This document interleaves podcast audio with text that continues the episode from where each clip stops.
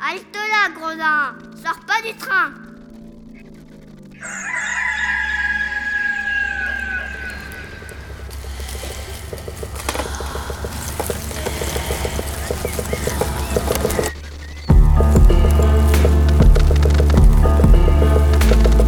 Dès ma plus tendre Plus on est jeunesse, malheureux, plus on souffre. Il faut plaindre les affligés. C'est une loi loi de l'humanité. puis de manière ou d'autre, les consolations arrivent et la douleur s'en va. Damit durch mich ein Unrecht Je me propose de raconter sans nouvelles ou fable, ou parabole, ou histoire, à notre. L'an 1348, la peste se répandit dans Florence. On trouvera dans ces nouvelles plusieurs aventures galantes, tant anciennes que modernes. Hello, my name is Björn Meyer. I'm an actor from the Thalia Theater in Hamburg and I'm sitting in my room right now. It's 2:30 in the afternoon and I'm reading novel 2 day 6.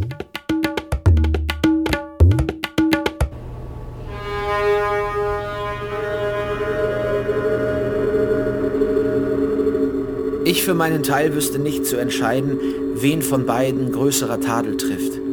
Ob die Natur, wenn sie einer edlen Seele einen missgestalteten Körper verleiht, oder Fortuna, wenn sie einem Körper, in dem eine edle Seele wohnt, ein niedriges Gewerbe zuweist.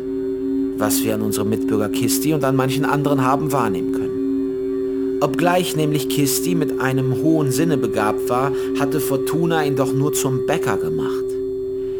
In der Tat verwünschte ich deshalb Natur und Fortuna zugleich, wüsste ich nicht, dass die Natur in allen Dingen verständig ist und Fortuna, wenngleich die Törichten sie blind darzustellen pflegen, dennoch tausend Augen hat. So glaube ich denn, dass beide in jenem Falle sehr weise zu Werke gehen, wie selbst Sterbliche, wenn sie Ungewissheit der Zukunft ahnen und ihre wertvollsten Dinge zu besserer Sicherheit an den unscheinbarsten Orten ihres Hauses als den unverdächtigsten vergraben, um sie bei dringendem Bedürfnis hervorzuholen. In welchem Fall jener verachtete Ort besser zur Verwahrung diente, als das schönste Gemach es getan hätte. Ebenso verbergen die zwei Dienerinnen der Welt häufig ihre wertvollsten Gegenstände unter dem Schatten der wenig geachteten Gewerbe, damit ihr Glanz umso leuchtender erscheine, wenn jene sie im Notfall hervorholen. Wie Kisti der Bäcker dies in einer geringfügigen Sache dargetan und Herrn Jedi Spina die Augen vernünftiger Einsicht eröffnet hat, gedenke ich euch in einem Geschichtchen zu erzählen. Ich sage also, dass Papst Bonifaz gewisser wichtiger Angelegenheiten wegen einige Edelleute als seine Gesandten nach Florenz geschickt hatte und diese im Hause des Messer Jedi Spina, der beim Papst in sehr hohem Ansehen stand, abstiegen und mit ihm über die Geschäfte ihres Auftraggebers verhandelten. Dabei geschah es aus irgendeinem Grunde, dass Messer Jedi und die Abgesandten des Papstes fast jeden Morgen zu Fuß an der Kirche Santa Maria Ugi vorbeikamen, neben der Kisti, der Bäcker, seine Backstube hatte und in eigener Person seinem Handwerk oblag.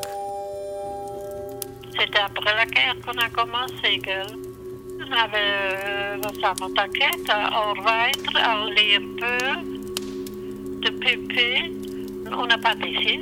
C'était toujours trois ou quatre euh, in der Backstube.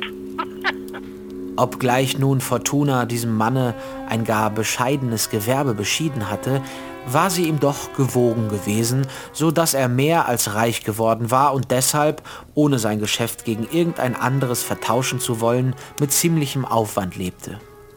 Ja, andersfalls hat man es ja nicht kennengelernt, gell? Du hast also mehr äh, Leute pour faire des choses comme ça, dans la boulangerie, gell? Non, il y a aussi des boulangers qui ont gerade auch weiter haben, oder c'est un boulanger qui est seul, hein? Ça existe aussi, mais nous, on avait toujours des employeurs, gell? Pépé hat immer Leute gehabt, oui. Heureusement, hein? Besonders aber führte er neben anderen guten Dingen stets die besten weißen und roten Weine, die in Florenz und Umgebung nur irgend zu finden waren. Da nun Kisti jeden Morgen Messer Jedi und die Gesandten des Papstes vor seiner Tür vorübergehen sah, meinte er, dass es bei der großen Hitze eine willkommene Aufmerksamkeit wäre, wenn er ihnen von seinem guten Weißwein zu trinken gäbe. Zugleich aber gedachte er des Unterschiedes zwischen seinem und des Messers Jedi Stande, und so schien es ihm wieder nicht ziemlich, ihnen den Trank anzubieten. Er ersann sich daher ein Mittel, das Messer Jedi bewegen sollte, sich selbst einzuladen. Zu dem Ende setzte er sich jeden Morgen um die Stunde, zu welcher er Messer Jedi mit den Gesandten glaubte erwarten zu können, mit einer schneeweißen Jacke und einer frisch gewaschenen Schürze bekleidet, so dass er eher einem Müller als einem Bäcker ähnlich sah, vor seine Haustür und ließ einen neuen verzinnten Eimer voll frischen Wassers und ein kleines, gleichfalls neues Bologneser Krüglein seines guten weißen Weines nebst zwei Bechern so blank, dass sie von Silber schienen, vor sich hinstellen. Wenn er sie dann kommen sah, spülte er sich ein oder zweimal den Mund und begann darauf mit einem solchen Ausdruck des Behagens von seinem Wein zu trinken, dass er wohl selbst einem Toten Appetit darauf gemacht hätte.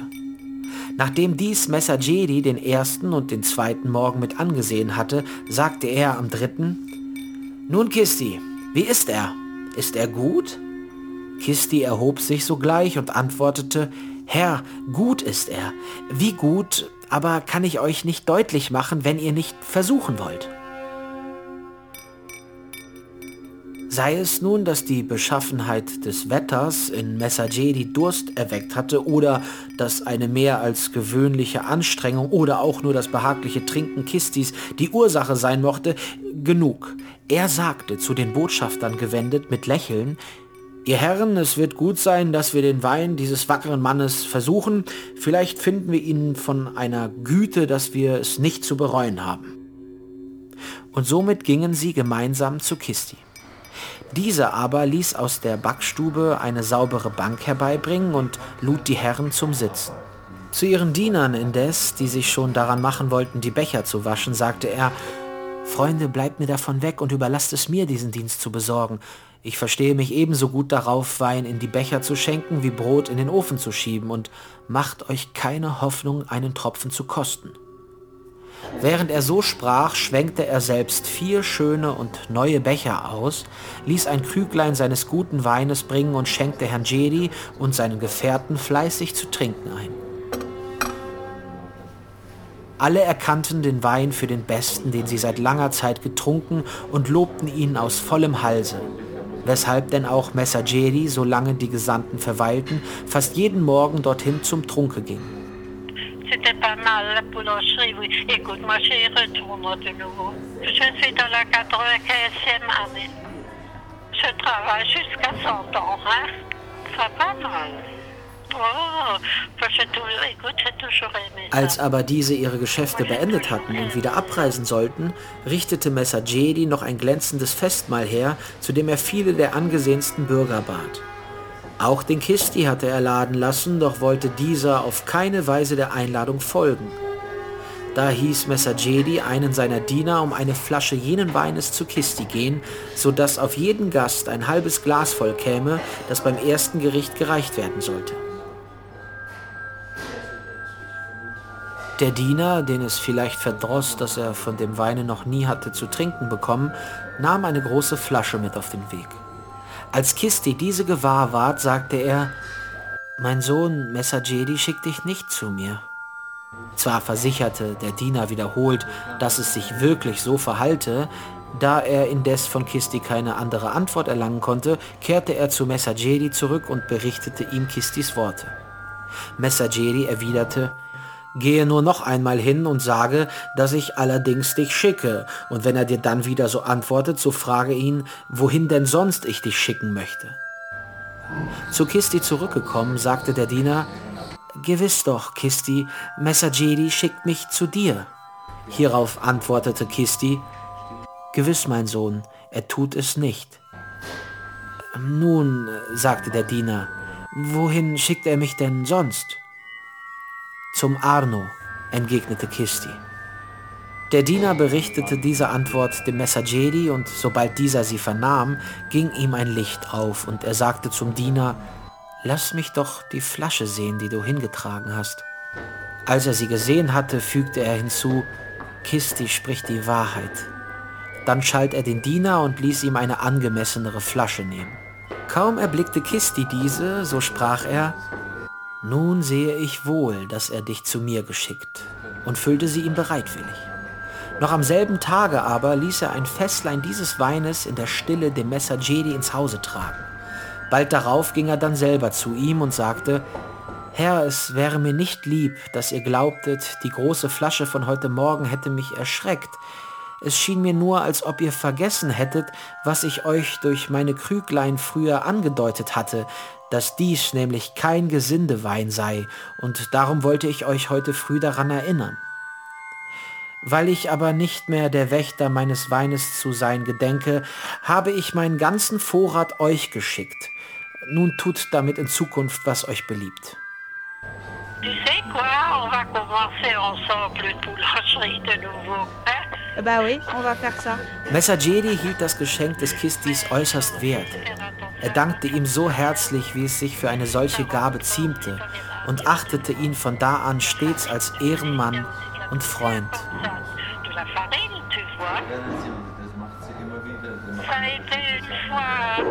On peut bien parler, femme. Oh là là. Wanneer nog ging waar, gell. Und sie ist und Knie noch verwarten, gell. Mais tu sais, tout passe, gell. Oui, on tout a passe. seulement le souvenir.